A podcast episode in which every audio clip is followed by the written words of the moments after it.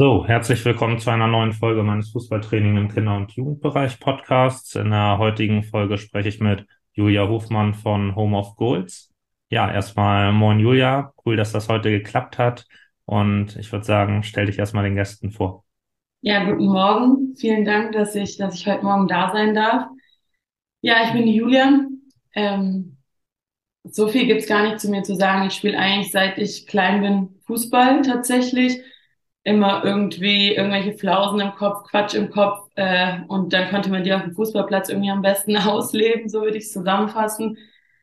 Ich habe dann ähm, viel in Deutschland gespielt, bin dann in die USA, Italien, also ein bisschen rumgekommen, so war war mega cool durch den Fußball so viele unterschiedliche Südafrika, so viele unterschiedliche Sachen zu erleben. Ähm, und dann war es ein bisschen so am Scheideweg bei mir irgendwann mal, ob äh, es für ganz oben reicht oder ob ich lieber in die USA will quasi. Und dann war es schon keine einfache Entscheidung, aber ich habe mich dann für USA entschieden. Und dann hat es aktiv, sage ich mal, nicht jetzt für ganz oben gereicht, aber für mich hat es also genug Leistung, was es für mich fein war. Aber ich konnte dadurch eben ganz viele andere Sachen sehen durch den Fußball. Ja, ich war dann in ähm, Kapstadt und habe da angefangen mit der Trainerausbildung. Ähm, ja dort vor Ort, habe dann mit Trainerausbildung in Deutschland weitergemacht und all dieses Wissen, all diese Liebe und auch all dieser Quatsch, der irgendwie in meinem Kopf immer noch am Start ist, fließt sozusagen heute in Home of Goals rein. Äh, und das, dafür bin ich sehr dankbar. Du sprichst ja jetzt schon deine Erfahrungen an, die dann jetzt auch Einfluss auf deine aktuelle Arbeit nehmen. Und da bin ich einfach mal gespannt. Ähm, zu Beginn nenne ich ja mal ein Zitat. Und ja, bin gespannt, was so deine Gedanken dazu sind und wie du das dann vielleicht auch auf eure Arbeit beziehst. Ähm, genau. Er ist deine Vaterfigur. In Freiburg wird, äh, wird von dir schon als 20-Jährigem so viel verlangt. Du musst immer an deine Grenzen gehen. Wir laufen in jedem Spiel gefühlt 10 Kilometer mehr als der Gegner. Das verlangt der Trainer. Und dann kommt er aber auch mal um die Ecke und sagt, Vince, wie feiert ihr Italiener eigentlich Weihnachten? Vergisst nicht, dass wir Spieler mit Herz sind. Wie froh über seinen Trainer Christian Streich. Ja, also ich würde jetzt mal sagen, der Erfolg gibt ihm recht. Und ähm, Erfolg in, glaube ich, kenne ihn nicht, aber ich würde sagen, Erfolg in seiner Definition. Ja, das kommt mir so Beständigkeit, solides Umfeld und sowas. Ähm, und ich glaube eben auch ganz fest, dass ihm dieser langfristige Erfolg recht gibt. Ja, weil mit Sicherheit hat er das auch schon vor zehn Jahren gemacht. Aber vor zehn Jahren hat Freiburg noch gegen Abstieg gespielt. Heute spielen sie um die Champions League mit. Ähm, und das finde ich grandios, zu verstehen, dass ich muss ganzheitlich arbeiten. Und mit ganzheitlich meine ich Spieler und Mensch weiter ähm, am Start haben, um langfristig erfolgreich zu sein. Nur ist Fußball halt ein Geschäft, wo kurzfristiger Erfolg oft über dem langfristigen steht. Da hat er mit Freiburg natürlich ein goldenes Umfeld, ähm, die ihm da Gott sei Dank den Raum und die Freiheit geben. Ja, und am Ende des Tages, wie gesagt, Erfolg, glaube ich, in seiner Definition, was Erfolg ist für ihn, gibt's ihm absolut recht. Wunder, also ich lieb's. Toll. Du hast gerade schon angesprochen, ähm, eben auch den Menschen zu trainieren, nicht nur den Spieler. Und das war auch der Grund, aus dem ich das Zitat ausgewählt habe. Ähm, denn das ist ja letztlich auch das, was ihr bei Home of Goals macht. Ähm, ihr habt ja das Ziel, persönliche und soziale Kompetenzen durch den Sport zu fördern. Vielleicht sagst du da einmal, ja, gibst du erstmal für die Zuhörer einen groben Einblick in eure Arbeit, was so der Kern des Ganzen ist. Ja, ähm, genau, persönliche und soziale Kompetenzen hören sich dann immer so hochgestochen an. Wir haben aber kein entspannteres Wort gefunden, was es irgendwie besser auf den Punkt bringt. Also es ist keine Rocket Science. Es geht einfach darum, die Kinder da abzuholen, wo sie sind. Und das ist bei den, bei vielen auf dem Fußballplatz oder im sportlichen Umfeld, wo es ihnen Spaß macht. Ja, und es geht quasi darum, wenn du selber, du hast selber Fußball gespielt, bist selber Trainer, ne? wenn du drüber nachdenkst, ich brauche natürlich eine Passtechnik, ich brauche eine Schusstechnik, ich brauche eine Fitness. Das ist ganz klar, ja, um ein erfolgreicher Spieler zu sein. Aber ich brauche mindestens genauso viel Kommunikationsskills, ich brauche Motivation, ich brauche Disziplin, all diese Fähigkeiten, brauche ich ja auch, egal ob es ist, dass ich jeden Tag ins Training gehe oder auch, dass ich, ja, bei, um bei Disziplin zu bleiben, dass ich ein disziplinierter Spieler bin. Ja, jetzt weiß ich nicht, ob man das sagen kann, aber gestern zum Beispiel hat VfB gegen BVB gespielt. Fast, also über eine Halbzeit in Unterzahl. Und da muss ich diszipliniert bleiben. Und das kann dann der Trainer auch fordern. Aber wenn der Trainer das nie mit denen trainiert, nicht wir laufen so und so an, sondern einfach, wie ist man diszipliniert? Dann kann er das fordern. Hat Gott sei Dank für Stuttgart gestern gut funktioniert, aber dann, dann ist es für mich eine Forderung, die auf keinem Fundament basiert. Und das ist quasi die Arbeit von uns, diese Sachen durch Spielform, durch Spaß, eben in einem lustigen Umfeld hervorzukitzeln, erst zu erleben, dann sprechen wir drüber, hey, was ist gerade passiert, so an dem Beispiel, warum bist du den Ball jetzt nicht angelaufen? Ja, wir haben, das war die Regel, ja, aber was, was wollen wir damit erzielen? Ah, ich muss mich kontrollieren, ich muss, ich muss, äh, wie, also wie sagt man, Impulsen widerstehen. Ah, was bedeutet das denn? Und dann ist das große Ziel, dieses Learning, was wir gerade im Spiel erlebt haben, auf Situationen abseits des Platzes anzuwenden. Ja, also was, was bedeutet denn, sich Impulse zu kontrollieren in der Schule? Wo musst du denn da beispielsweise Impulse kontrollieren?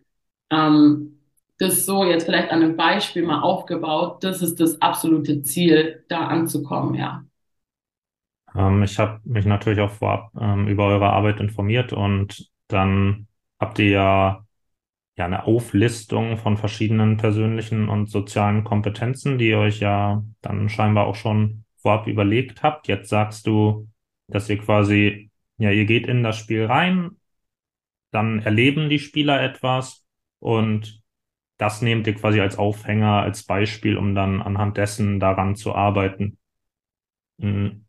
Nun kenne ich ja auch einen Trainer, der bei euch eine Ausbildung macht und mit dem hatte ich auch einen persönlichen Austausch und der hat gesagt, dass es eben nicht so darum geht, ja, das das Ganze so zufällig nur erlebt wird, sondern dass man die Spieler schon gezielt in diese Situation reinkriegen will, damit es auch oft vorkommt ähm, und man das Ganze schon so ein bisschen gezielter macht. Vielleicht gehst du darauf nochmal ein. Also wenn ich jetzt, ja, dann, dann klingt es für mich so ein bisschen nach Zufall. Deshalb frage ich mich jetzt, was, was stimmt jetzt? Ist es ein Zufall? Ich erlebe das in der Situation. Okay, ja, jetzt nutze ich das mal. Oder bringe ich die Spieler gezielt da rein? Ja, also da gibt es zwei Seiten dazu. Ich glaube, dass ganz viele Trainer das heutzutage schon zufällig machen. Nur checken die nicht, was die eigentlich gerade in der Trainingssituation machen. Ich habe ja gerade das Beispiel gemacht, ja, mit dem laufe ich den Ball an oder nicht. Das gibt es ja in ganz vielen Trainingssituationen, aber was da mental dahinter steckt, wird einfach nicht trainiert. Bei uns würde ich jetzt sagen, bei uns ist es nicht zufällig. So, wir gehen ganz klar eine Trainingseinheit an. So, heute geht es um das Thema Selbstkontrolle. Heute geht es um das Thema Selbstvertrauen. Ähm, und dann, um es anderen Trainern ein bisschen einfacher zu machen, ist quasi der zweite Step. Also, das ist immer die erste Leitfrage. Auf welche persönliche oder soziale Kompetenz will ich heute im Training eingehen? Irgendeine. Dann ist die zweite Leitfrage, um es eben sinnvoll mit dem Sport zu verknüpfen, okay, welche physische, technische oder taktische Fähigkeit ist am einfachsten und am natürlichsten kompatibel sozusagen mit der persönlichen oder sozialen Kompetenz. Ja, am Beispiel Selbstvertrauen. Okay? Also welche technisch-taktische Fähigkeit vielleicht Überzahlspiel, vielleicht äh, Torabschluss, vielleicht Spielverlagerung, ja, viele Torerfolge mit mehreren Toren oder sowas. Ähm, klar, weil Selbstvertrauen braucht natürlich Erfolgserlebnisse. Das heißt, ich muss schon dann in, ich muss ja irgendeinen technisch-taktischen Schwerpunkt haben, sonst entwickeln die Kinder sich ja auch technisch-taktisch nicht weiter. Das kann ja auch nicht das Ziel sein. Aber das heißt, ich suche mir schon ganz gezielt Spielformen und Trainingssituationen aus, die auf dieses Ziel einzahlen. Und dann ist der dritte Step, und der ist mindestens genauso wichtig, was ist mein Ziel in der Reflexion? Die Reflexion spielt schon auch eine große Rolle. Ich habe gesagt, nach diesem Erleben-Baustein braucht es zwangsläufig den Verstehensbaustein und das mache ich in der Reflexion. Das heißt, welches Ziel will ich in der Reflexion erreichen? Will ich einfach, dass die Kinder mehr Selbstvertrauen haben? Will ich, dass die verstehen, wie wird Selbstvertrauen aufgebaut? Will ich, dass die verstehen, wie kann ich vielleicht meinem Team, äh, meinem, wie sagt man, äh, Mitspieler helfen, Selbstvertrauen aufzubauen. Ja, das sind ja ganz unterschiedliche Bausteine. Und da ist es, hilft es, wenn ich mich für ein oder zwei entscheide, dass ich eben das auch erreiche, anstatt dass ich Vogelwild äh, alles erreichen will. Und ich sage, wie heißt das, dieses Zitat mit dem Hase? Jagst du zwei Hasen, fängst du keinen oder irgendwie so. Und das ist es, genau das ist es. Ja. Es ist ein bisschen klarer geworden. Ja, ja, ja, genau. Das Okay. konnte auf jeden Fall meine Frage beantworten. Da komme ich jetzt auch dadurch automatisch so auf die Themen Periodisierung und Individualisierung. Also habe schon oft in meinem Podcast mit Gästen über das Thema Periodisierung gesprochen. Wie plane ich mein Training über einen längeren Zeitraum? Was ist da sinnvoll? Und da bin ich jetzt so ein bisschen auf den Gedanke gekommen, dass man ja sagen könnte, ich habe mein wie du es ja auch schon gesagt hast, welche Schwerpunkte sind miteinander kompatibel? Einmal fußballerisch gesehen, einmal persönlich oder sozial gesehen. Ähm, und dass man dann sagt, ich habe einen fußballerischen Schwerpunkt ähm, und ich habe einen persönlichen beziehungsweise sozialen Schwerpunkt gleichzeitig in einer Trainingseinheit. Den Gedanke finde ich eigentlich interessant. Jetzt hast du gesagt, man sucht sich irgendeinen raus, man will nicht zu viel auf einmal machen.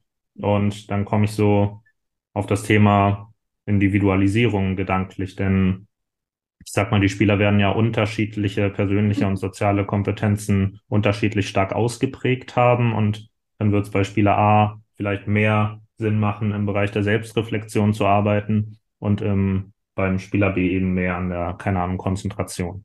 So, ähm, ja, wie, was würdest du empfehlen, wie man als Trainer im Kinder- und Jugendbereich an dieses Thema rangeht? Würdest du trotzdem sagen, für alle eine Kompetenz oder kannst du dir einen individualisierteren Ansatz da vorstellen?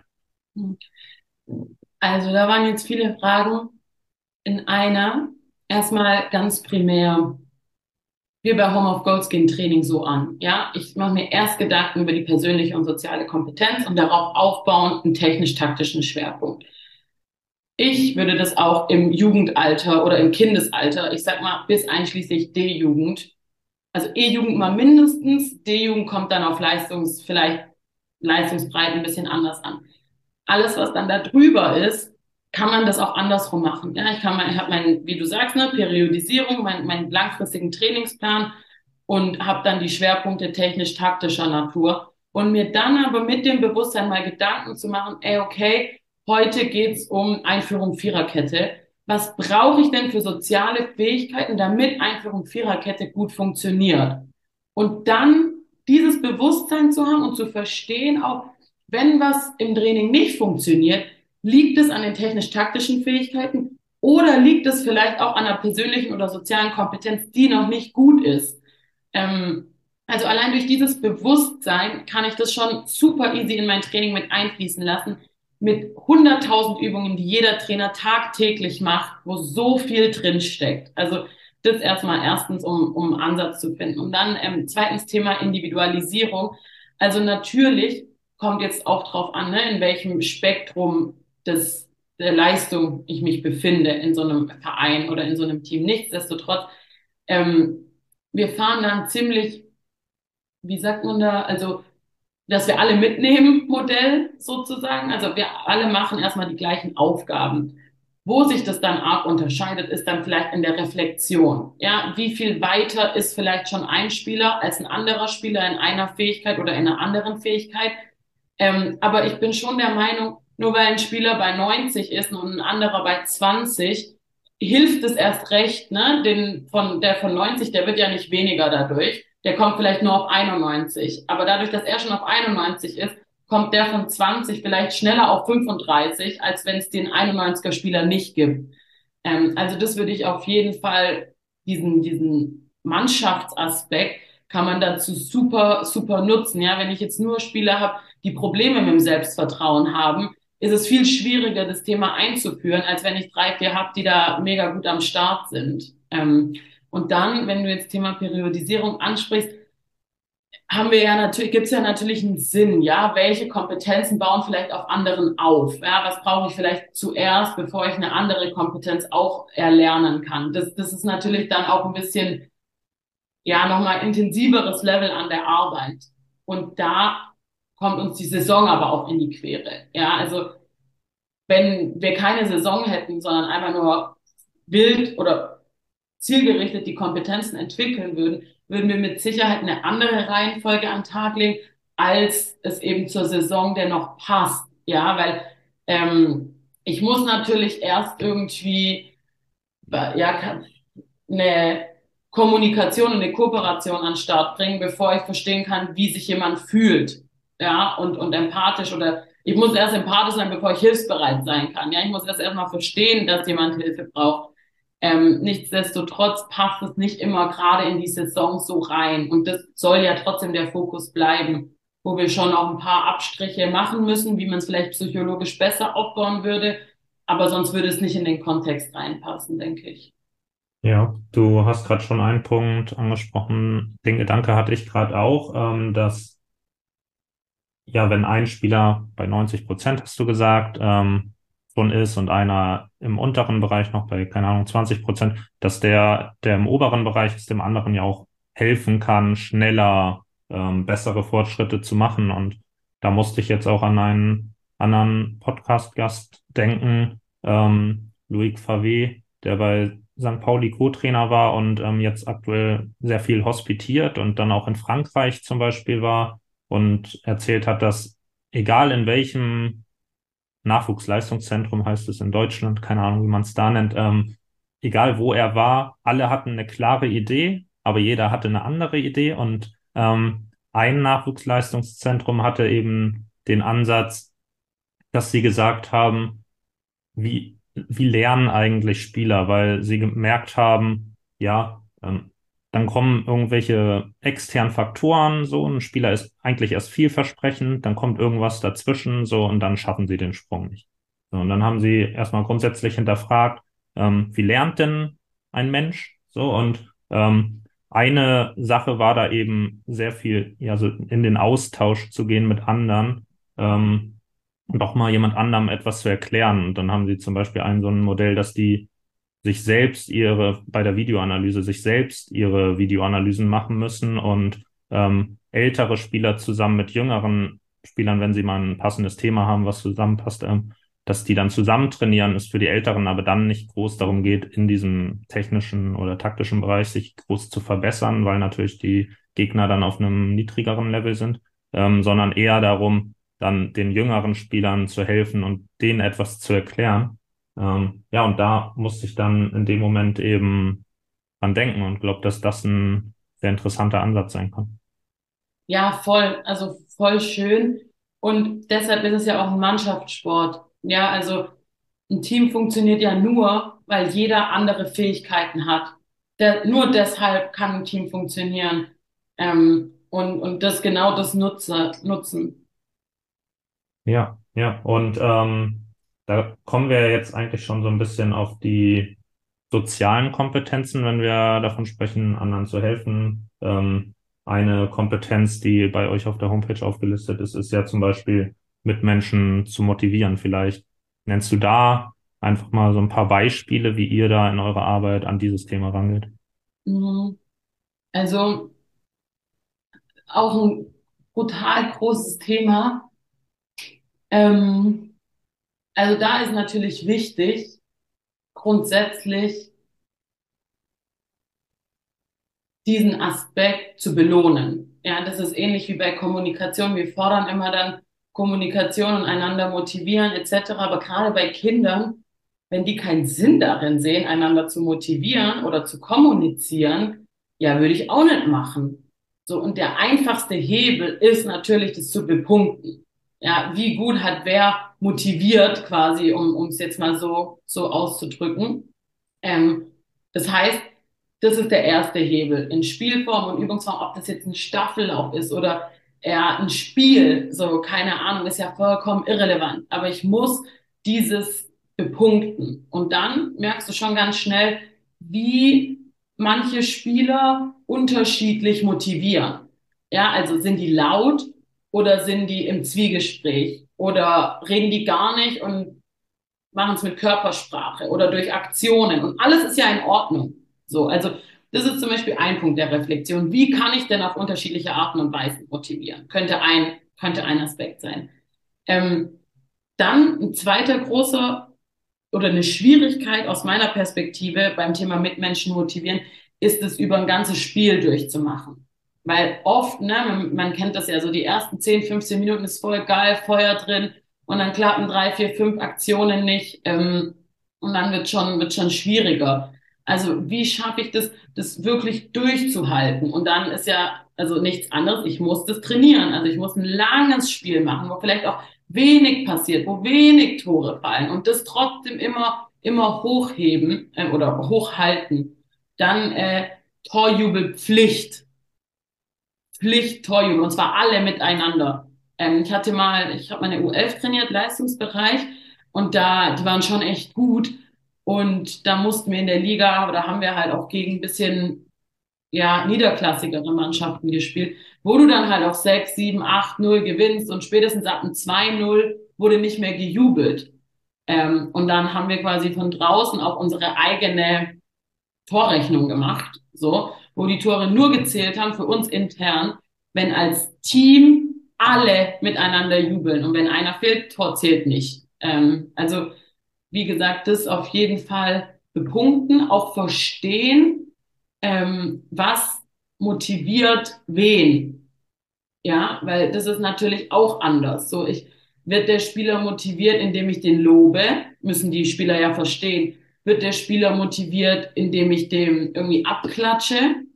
Wird der Spieler motiviert, indem ich den wieder aufmunter nach dem Fehler? Also was, was sind diese, diese Hebel? Und dann auch, ähm, eine Spielform, die finde ich echt geil, die macht auch wirklich Spaß, um es so richtig, die richtig zu provozieren. Ähm, Sprechen ist verboten im ersten Durchgang, erste fünf Minuten, also müssen Sie eine andere Lösung finden. Es wird trotzdem bepunktet auf äh, Motivation. Ähm, und dann darf, dürfen alle, nicht ein Team und ein Team, sondern alle gemeinsam müssen sich auf ein weiteres Wort einigen, das gesprochen werden darf. Also nur ein einziges Wort darf gesprochen werden. Meistens ist es dann sowas wie Spiel oder hier, also was, was Produktives, sage ich jetzt mal, im technisch-taktischen Bereich. Und dann fünf Minuten Spielzeit, wieder fünf Minuten dürfen Sie ein zweites Wort überlegen. Und dann kann man das ja von außen ein bisschen steuern, ne? je nachdem, wie alt die Spieler sind, ein bisschen steuern.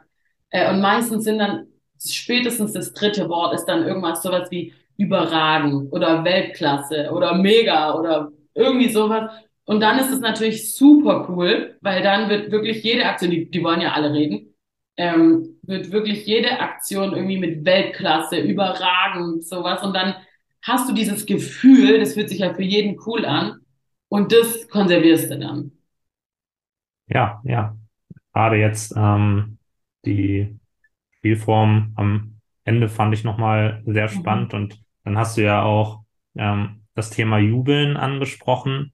Äh, das das fände ich jetzt mal interessant und ähm, würde da gerne eine kritische Nachfrage zu stellen. Ähm, denn ihr habt ja als soziale Kompetenz zum Beispiel auch die Empathie und ich muss jetzt an so ein Beispiel von Puyol, der ja wirklich ein überragender Führung, äh, Führungsspieler war, ähm, habe ich so ein Bild im Kopf, wie seine Mitspieler von Barcelona am Jubeln sind ähm, bei einer hohen Führung und er die richtig zusammenfaltet in dem Moment. Ähm, und es ihm da mit Sicherheit, das hat man so an Gestik, Mimik gemerkt, so um das Thema Respekt dem Gegner gegenüber ging. Ähm, weil de, die Art zu jubeln natürlich auch vielleicht dann für ihn so eine verspottende ähm, Art hatte. Das ist ja auch die Frage dann wahrscheinlich, wie jubel ich? Ähm, ja, aber was, was hast du da deinen Spielern gesagt, gerade wenn man oft vielleicht dann auch hoch gewinnt? Ja, also kommt drauf an, wo die Mannschaft an welchem Punkt ist. Zum Beispiel bei mir war die Mannschaft nach dem 2-0 wurde nicht mehr gejubelt. Wenn ich jetzt also einen Torjubel einfordere, dann ist es unmöglich, dass die so einen vogelwilden Torjubel plötzlich auspacken. So, das heißt, die sind dann zumindest aber alle zusammen gewesen, haben sich abgeklatscht. Also das würde ich sagen, das war auf keinen Fall respektlos. Ähm, finde ich auch vollkommen in Ordnung. Und ich finde das auch in Ordnung, wenn man bei einem 10-0 noch jubelt, weil genau darum geht's. Also wenn es nur bis 3-0 geht, dann kann ein Spiel auch einfach zu Ende sein bei 3-0. Also wo wir fordern, ah, bei 3-0 spielen wir weiter, spielen wir weiter und dann fällt das Tor und dann dürfen wir nicht jubeln. Finde ich, finde ich falsch. Ähm, und dann aber natürlich, so wie du ansprichst, ne, jubel ich, weil ich mich selber feier oder jubel ich, weil ich die anderen bloßstellen will. Ja, kann beides mal die gleiche Aktion sein, aber ich glaube, wenn die Intention der Unterschied ist, dann ist die Aktion auch in einem anderen Kontext. Und dann kann es jeder verstehen, warum ich jetzt jubel. Und ich habe natürlich, wenn ich gut bin, vor der Saison ein Gerüst mit meiner Mannschaft aufgebaut, wie ein Verhaltenskodex, ja, wie wir uns verhalten wollen. Und da muss, oder aus meiner Perspektive, wenn ich vor allem im Leistungsbereich, ja, Puyol spielt ja im Leistungsbereich, sowas drin sein wie, wie Motivation oder so immer weitermachen oder irgendwie sowas. Ähm, und das will ich natürlich dann auch, dass meine Spieler leben. Aber es wird auch in jeder Verhaltenskodex und in jedem Wertekontext irgendwie sowas drin sein wie Respekt voreinander, wie ähm, hilfsbereites Verhalten. Und das ist nicht nur auf die Mannschaft isoliert, ne, sondern es ist auch der Kontext, den ich doch nach außen rausgebe. Ähm, und ich glaube, dass ich den Torjubel immer machen kann, aber aus der Intention heraus so oder so. Zum Beispiel meine U11, wie gesagt, die waren super, aber haben natürlich auch manchmal vogelwilde Turniere gespielt. So. Ähm, und wir hatten dann ein Turnier, da waren wir auch nicht gut. Aber selbst wenn wir jeden Gegner 10-0 ähm, geschlagen hätten, das Ziel, was wir als Trainer vorgegeben haben, war natürlich ein sportliches. Abgesehen davon setzen die sich ihre eigenen Ziele. Ja, jeder darf ein Ziel reinbringen, wir als Trainer dürfen auch ein Ziel reinbringen. Und dann gab es ganz klar ein Ziel, das Turnier ging über das ganze Wochenende. Wir wollten als die respektvollste Mannschaft wahrgenommen werden. Das war das Ziel, was wir reingebracht haben. Plus den sportlichen Erfolg, klar.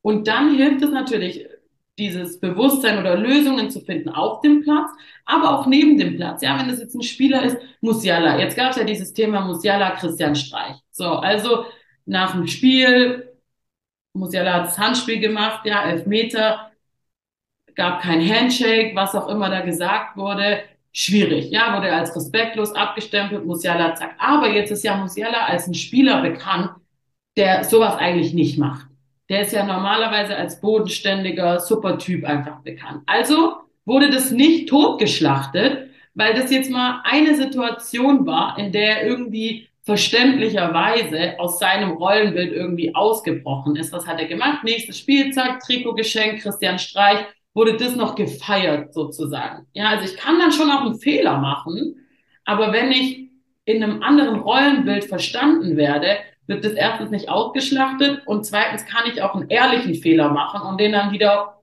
wie sagt man, gut stellen, gerade machen. So in dem Turnier, wenn die Jungs Vogelwild bei einem 10-0 gejubelt hätten, wo ich der Meinung war, ui, schwierig, ja, ich will, dass ihr jubelt, aber wie ist dann nochmal eine andere Geschichte. Wir aber davor als die respektvollste Mannschaft wahrgenommen wurden, ist es ein ganz anderer Kontext, ja. Also ich finde, es kommt immer auf den Kontext an. Ja, um ja. zu machen. Ja, glaube, also ich glaube, der Kontext ist auch nochmal ein ganz wichtiger Punkt und die Intention, die du genannt hast, ähm, die dahinter steht. Ähm, natürlich ist immer so ein bisschen die Frage, ähm, ja, was, was kommt beim Gegenüber an? Ne? Also das, das kann ja auch mal, auch wenn die Intention vielleicht gar nicht so ähm, schlimm, sage ich jetzt mal, ist, ja. ähm, kann ja trotzdem das falsch beim Gegenüber ankommen. Ähm, ja. Vermittelst du da deinen Spieler?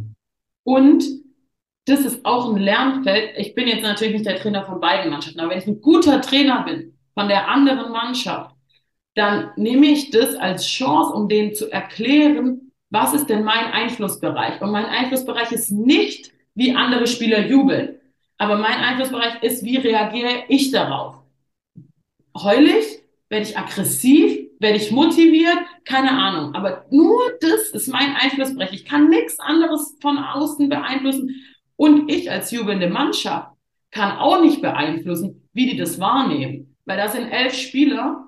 Das findet ein im Kontext gesprochener, respektloser Torjubel statt.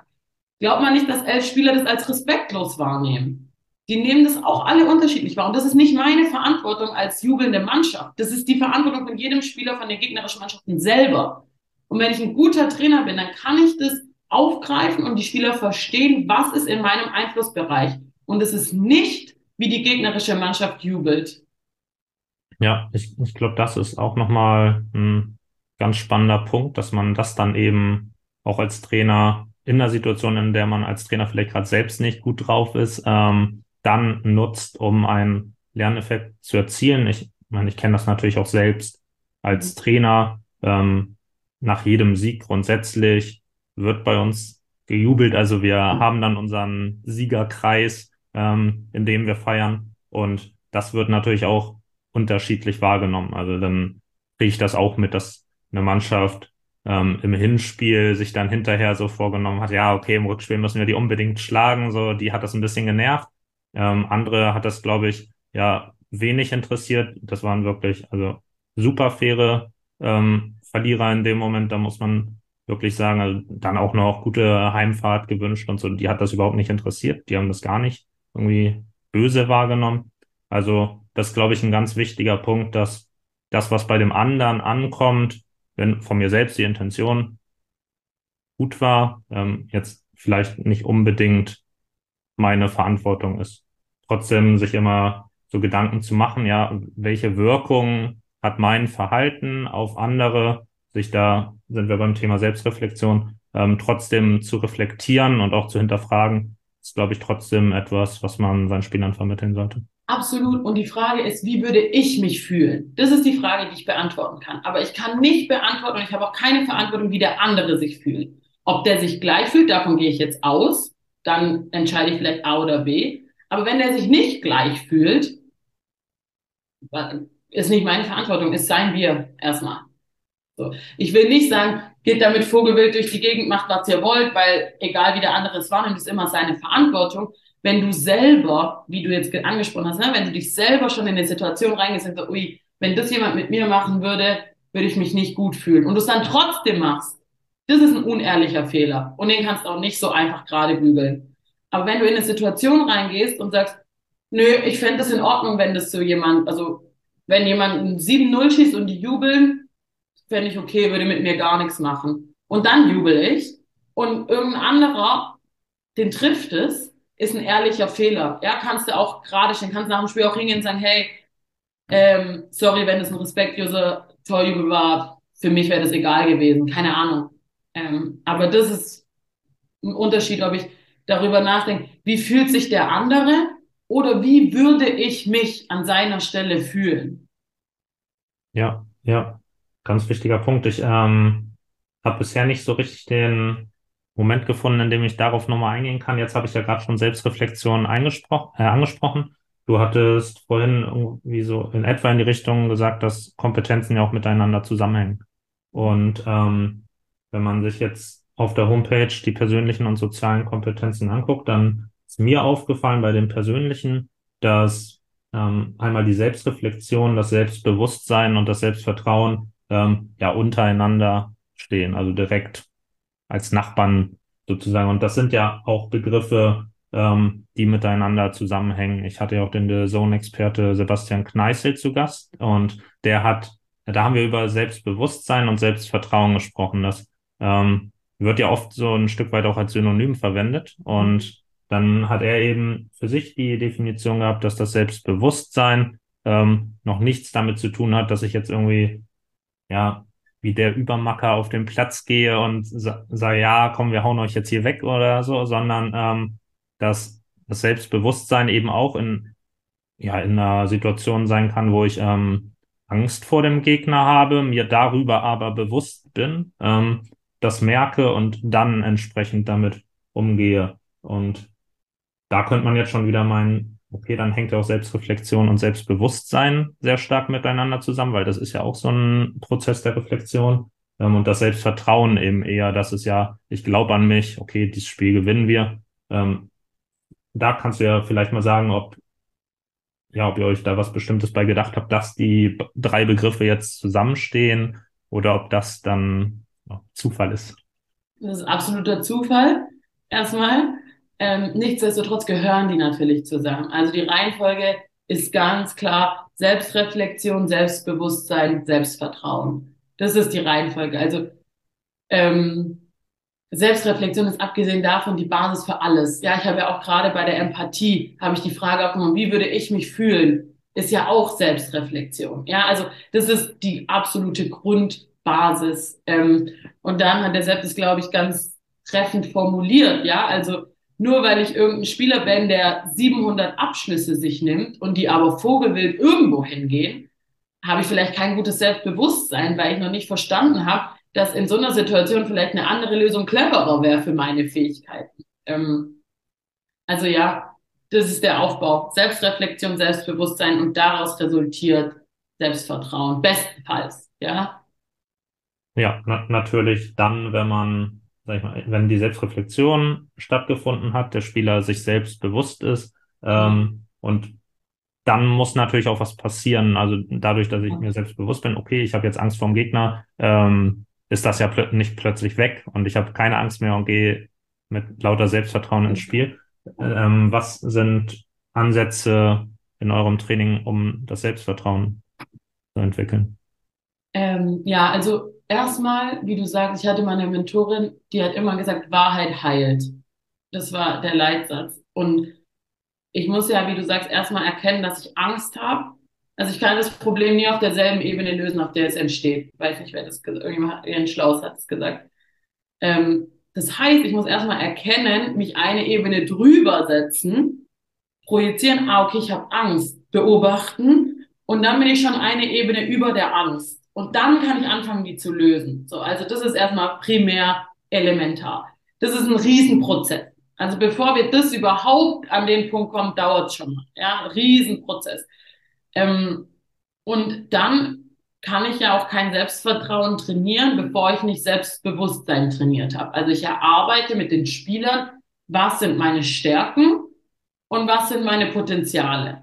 So. Und dann sind mir erstmal im, an, am Anfang der Saison die Potenziale gar nicht so wichtig, sondern ich brauche ja erstmal einen Spieler, der gern da ist, der, der motiviert da ist, den, der, der irgendwie sich gut fühlt. Ja, das heißt, ich gucke mir erstmal die Stärken an und äh, da haben im Kindesalter, ja, jeder hat auf eine natürliche Basis eine Stärke. Ähm, das sollen die aber selber reflektieren, bestenfalls. Und dann starte ich mit den Stärken in, in ein Saisonjahr rein. Ähm, und wie gesagt, Selbstvertrauen, großes Thema sind Erfolgserlebnisse. Für die meisten sind Erfolgserlebnisse immer verbunden mit Toren.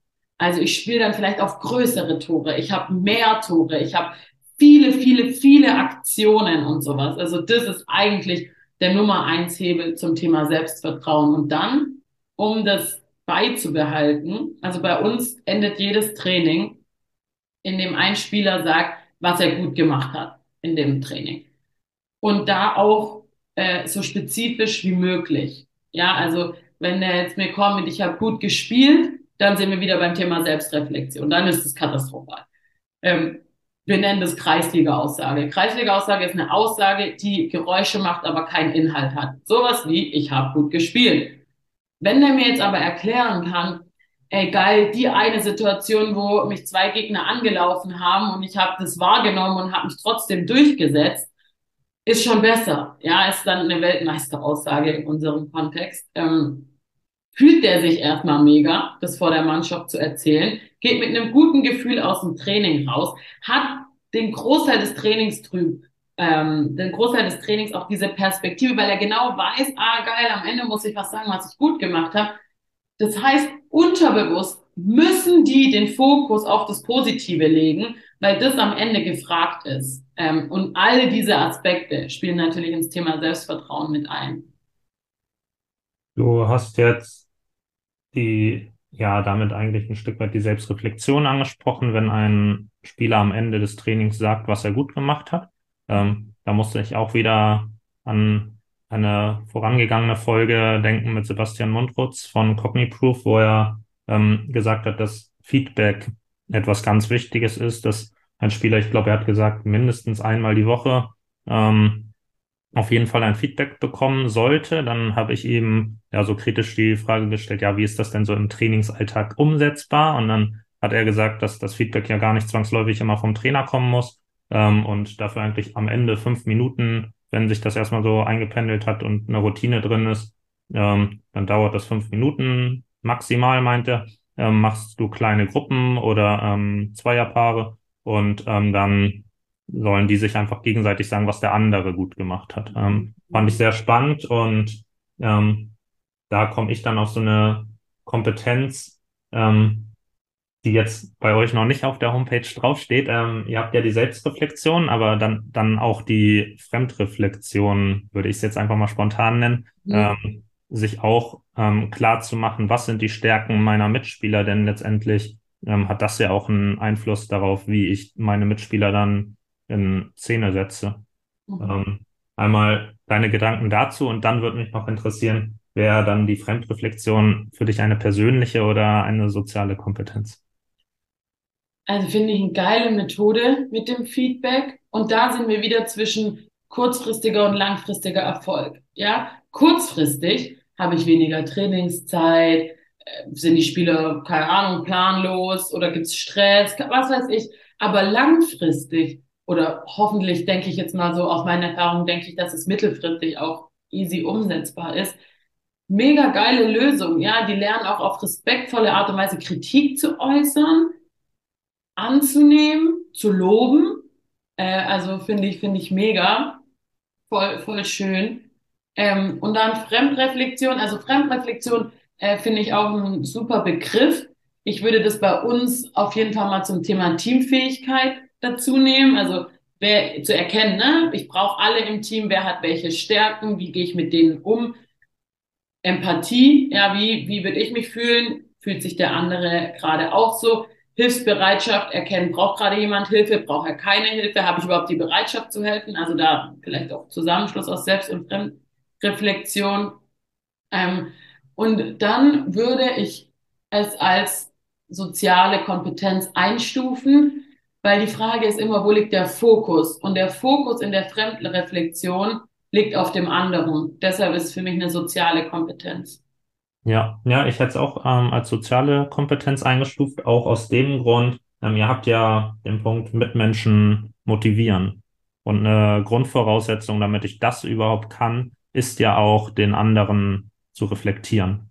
Ja. Ähm, ja, genau. Und mit der Begründung hätte ich auch jetzt gesagt, das ist eine soziale Kompetenz und habe es dann zwischen Hilfsbereitschaft und Mitmenschen motivieren ähm, gepackt, um das nochmal zu verdeutlichen, weil auch wenn du jetzt meintest, es wäre Zufall. Ähm, die Selbstreflexion, also es steht ja auch wirklich genau in der Reihenfolge in dem Modell, deshalb ähm, habe ich jetzt die Fremdreflexion dann auch neben Mitmenschen motivieren ähm, geschrieben, um nochmal diese Grundvoraussetzung zu ja. verdeutlichen. Ja. Ich finde es spannend, dass du mich das gefragt hast, ob das aus einem Grund zusammensteht oder nicht. Also vielleicht für die Zuhörer, das ist jetzt keine Liste, sondern es ist ein Kreis. Ähm, und es ist schon zumindest das ist bewusst, dass es ein Kreis ist, weil natürlich, wenn ich am Ende angekommen bin, fängt es am Anfang wieder an. Ähm, aber da darf ich mir mal noch ein paar Gedanken machen. Das ist ein guter, äh, gucke ich mir mal an, wie die Reihenfolge, äh, Abfolge da ist in dem Kreis. Spannend. Wir sind ja jetzt wieder, wir waren ja zwischenzeitlich wieder bei den persönlichen Kompetenzen, sind jetzt wieder zurück bei den sozialen und ähm, wenn man sich euren Instagram-Account anguckt, dann ist so eine Sache mir direkt aufgefallen, nämlich dass das Thema Dankbarkeit eine große Rolle bei euch spielt.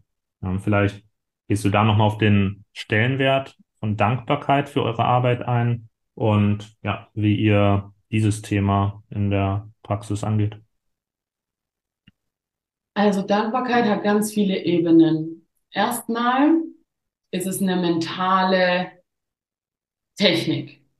Äh, ich kann durch Dankbarkeit besser mit Stress umgehen.